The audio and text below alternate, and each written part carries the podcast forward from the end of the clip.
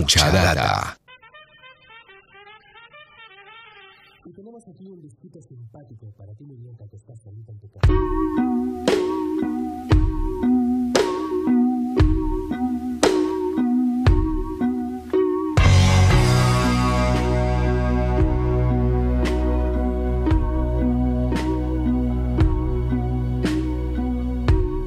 It's been seven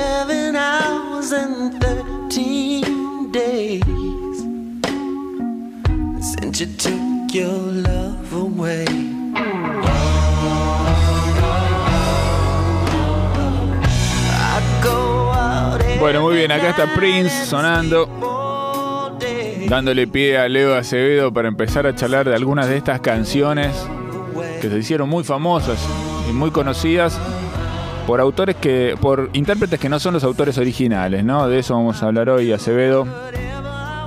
Así es, esta es Nothing Compares to You, una canción que todo el mundo conoció a través de la versión de Sinead O'Connor, una versión que se publicó en el año 90, 1990, y fue la canción también a través de la cual conocimos a Sinead O'Connor.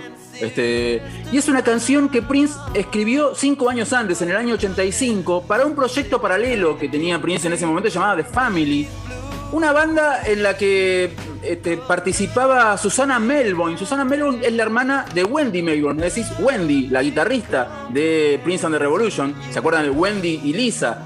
Dos de las integrantes más notorias de Prince and the Revolution. Él se había de alguna manera enamorado de Susana eh, Melbourne y compuso esta canción para ella y armó de alguna manera The Family para ella también, porque The Family era un proyecto que reunía a Susana Melbourne, al baterista de la, de, la, eh, de la Revolution y un par de músicos más muy cercanos a, Prince. Incluso eh, estaba Paul Peterson, que era el tecladista también de la Revolution. Un tipo, eh, Paul Peterson, un tipo muy particular, un muy, muy, muy fan de Prince, que cuando ingresa a tocar en la banda de Prince se cambia el nombre y se pone Saint Paul, es decir, San Pablo, como una especie de, de conversión que tuvo al conocer a su, a su, a su Mesías, a Prince. Este, The Family decía, era una banda que incluía a todos estos integrantes, pero que en el disco todos los instrumentos los tocaba Prince. Una cosa este, muy, muy típica de, de Prince, ¿no? De, de- Sí. de- de grabar todos los instrumentos de, de- de un disco y después sí este, formar una banda o este, entregarle ese material a la banda y salir de gira con esa banda. Pero en los discos generalmente grababa todo él. En tal era el caso de, de The Family, una banda que, que- que fue un proyecto así paralelo y me parece a mí que fue más que nada una, una excusa para acercarse un poco más a Susana Melbourne. Lo mismo esta canción. ¿Cómo llega esta canción a um, Sinead O'Connor? No se la sé de Prince. No es que Prince le dijo a Sinead, mirá, tengo esta canción como sí ocurrió en, otras, en otros casos, como por ejemplo Manic Monday, que fue una canción que él sí le cedió a las Bangles an- después de habérsela cedido a Polonia Six. Este, en este caso eh, tiene que ver con eh, un ex manager de Prince, un tipo que se llamaba Steve Farnioli, quien este, en el año 89 este, fue despedido por Prince después de una serie de conflictos judiciales. Prince se saca de encima a Steve Farnioli y Steve Farnioli se va de Estados Unidos a vivir a Londres y en Londres arma su propia agencia. Una de las primeras artistas que ficha para su agencia es justamente Sinead O'Connor. Y en el disco No quiero lo que no tengo de Sinead O'Connor incluye esta versión de este tema de Prince que finalmente se convierte en un hitazo mundial, vende 10 millones de copias, qué sé yo. Después de- de- del éxito de la versión de, de, de Sinead O'Connor, Prince primero le reprocha a Sinead O'Connor no haberlo invitado a participar de la versión de su propia canción y después termina convocándola para laburar juntos. Dicen algunos que no fue del todo feliz el encuentro entre Prince y Sinead O'Connor. Incluso algunos hablan hasta de violencia física. Lo cierto es que eh, no llegó, a, no llegó a, buen final la colaboración entre ellos dos. De hecho, no hubo, no, no hubo ningún resultado este, después de, de- laburar juntos. Y hace unos años, este, mm, Sinead eh, anunció que no iba a tocar nunca más Nothing Compares to You, no iba a cantarla nunca más en vivo. Esta versión que escuchábamos este, al comienzo de la, columna, eh, de la columna fue la versión de Prince que se incluyó en el disco Originals, el disco de canciones compuesta por Prince, este, que salió en el año 2019. Originals reúne todas estas canciones que Prince o cedió o finalmente fueron grabados por otros artistas en las versiones originales, o mejor dicho, las versiones de Prince. Otra canción que es muy, muy, muy conocida ya en el ámbito local por su intérprete y no por su autor es esta.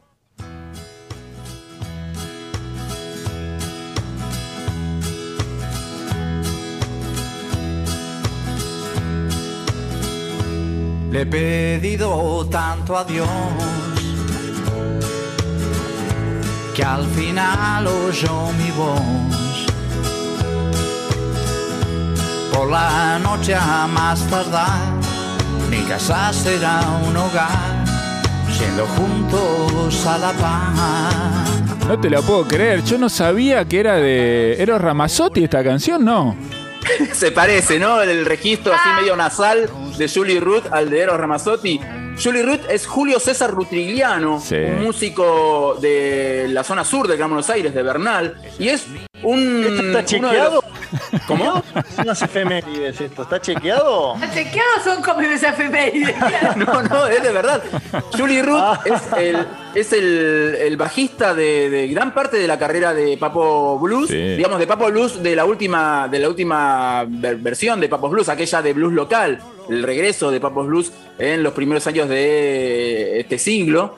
Eh, se- decía, se llama Julio César Rutiliano, es un músico de Bernal y es uno de los mm, animadores del Festival de San Pedro. Es un tipo que en, cada edición del Festival de San Pedro es un número puesto y es una especie de cabeza de cartel del Festival de San Pedro. Un tipo que este, formó parte de bandas como Alacrán, por ejemplo, allá en los primeros años de la década del 90, una banda de, heavy metal local, y terminó siendo bajista de, de Papo. De hecho, a raíz de su, de su labor como bajista de Papo, él eh, llega a mostrarle esta canción a Papo, este, para el disco Buscando un Amor, disco del año 2003, y ahí está la versión más conocida de esta canción. Mucha gente piensa que es una canción de Papo, sin embargo es una canción de Julie Ruth. Esta canción, Julie Ruth la grabó, la escribió, mejor dicho, en los años 80 y no fue hasta el año 2003, cuando Papo finalmente decide incluirla en Buscando un Amor, que esta canción tiene su versión grabada. Años después, Julie Ruth la grabó en uno de sus tantos discos de música country, eh, en esta versión así mucho más San Pedro, digamos. Por último, una canción incluida en un disco muy, muy, muy particular de Charlie García. El disco se llama Picnic.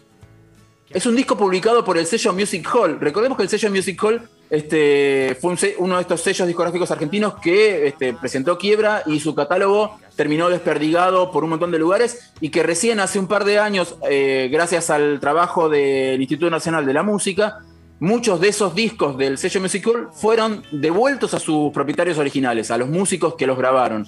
Esta este disco se llama Picnic y es un sello que es un disco, mejor dicho, que el sello Music Hall publicó cuando Serú Girán decide abrir su propio sello, el sello SG Discos, un sello en el que los Serú Girán, mejor dicho, Charlie García y Daniel Greenman decidieron publicar los discos de Serú cuando eh, sa- sale el primer disco de Cerú publicado por SG, que es Bicicleta, el, disco, el sello Music Hall decide compilar en un solo disco varios temas de los dos primeros discos de Cerú Girán y de un disco de Charlie García que se llama Música del Alma, un disco grabado en vivo en el Luna Park, mayormente grabado en vivo en el Luna Park, en un recital que tuvo lugar el 11 de noviembre del 77, y algunos temas grabados en el, en el estudio Ion, y lo, lo publica bajo el título Charlie García Picnic. Pero si uno veía la tapa del disco, en la tapa estaban los cuatro Cerú Girán, digamos, Charlie, Moro, Lebón y Aznar, en una especie de picnic improvisado en un estudio fotográfico, este, que casualmente esa, esa, producción es la que le da título al disco. Pero el disco este, no es un disco de Charlie García solista, sino que es un disco de mm, Cerú Girán más este, algunos temas grabados en Música del Alma. Y esta canción que elegí para cerrar la columna es justamente El Fantasma de Canterville, una canción que todos conocemos en la versión original, que es la de León Gieco, una, una canción que en este caso sí Charlie García cedió para León, una canción que conocemos en su versión este, más bien folk, porque esa es la onda que le dio León y la, la onda con la que la compuso Charlie para entregársela a León. Pero en este caso, una versión tocada por Charlie García, Moro, Lebón y José Luis Fernández, el bajista de La Máquina de Hacer Pájaros. Digamos, casi, casi un proto Cerú Girán. Este, digamos, es Girán sin Pedro Aznar, es con José Luis Fernández en el bajo. Y es una versión muy funky de un tema que nosotros conocemos de una manera mucho más folk. Así que si quieren escuchamos El fantasma de, Cartel, de Canterville, una canción incluida en el disco Picnic de Charlie García, en realidad un disco de Cerú Girán y de este, Charlie García con Moro Lebón y José Luis Fernández. Muy bien. Leo Acevedo con su columna pasando por mucha data. Dale.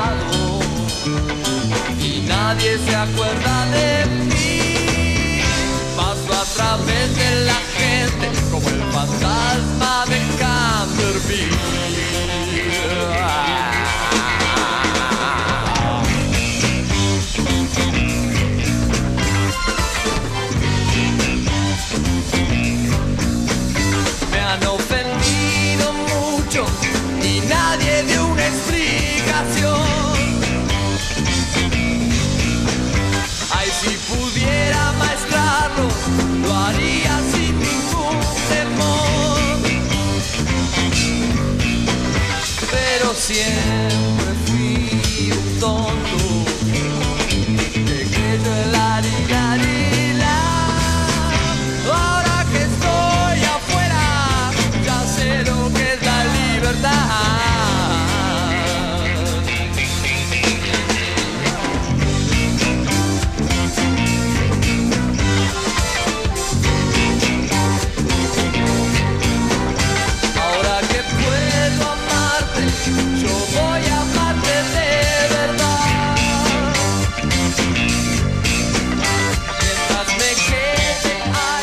Muy bien, lindísima versión del fantasma de Canterville, un poquito más funky, ¿no? Un poquito más movida de la mano de Leo Acevedo.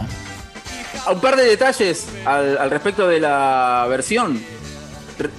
Ahí si pudiera amaestrarlos, dice Charlie García, ahí esquivando un poquito la censura y también que creyó en la rilarilá, digamos, ahí tarareando para no meter que creyó en la legalidad y también un poquito más adelante, en vez de acribillado en la ciudad, rodando sobre la ciudad, algo que también este, figuraba ya en la versión de León Gieco. Bueno, hay eh, maneras de Charlie García de esquivar un poco la censura, esto recordemos es del año 1977, plena dictadura cívico-militar. Muy bien, ahí estamos entonces repasando algunas de estas canciones en sus versiones originales, ¿no? Después fueron muy conocidas de otras maneras, en otras versiones, pero acá están las originales de la mano de Leo Acevedo, mucha data por Nacional Rock.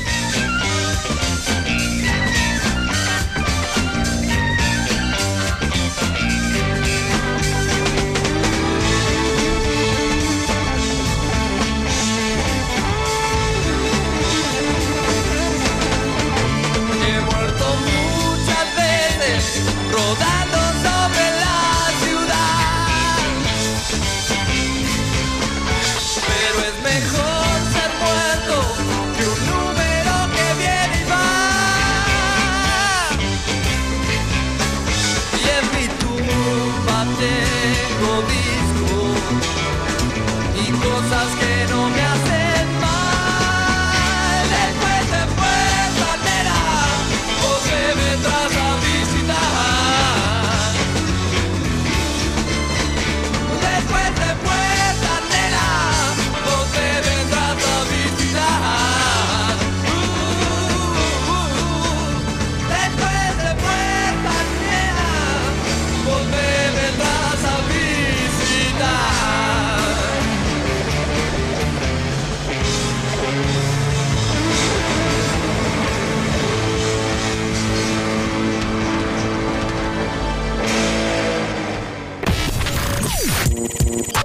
separador indica que estás escuchando mucha data.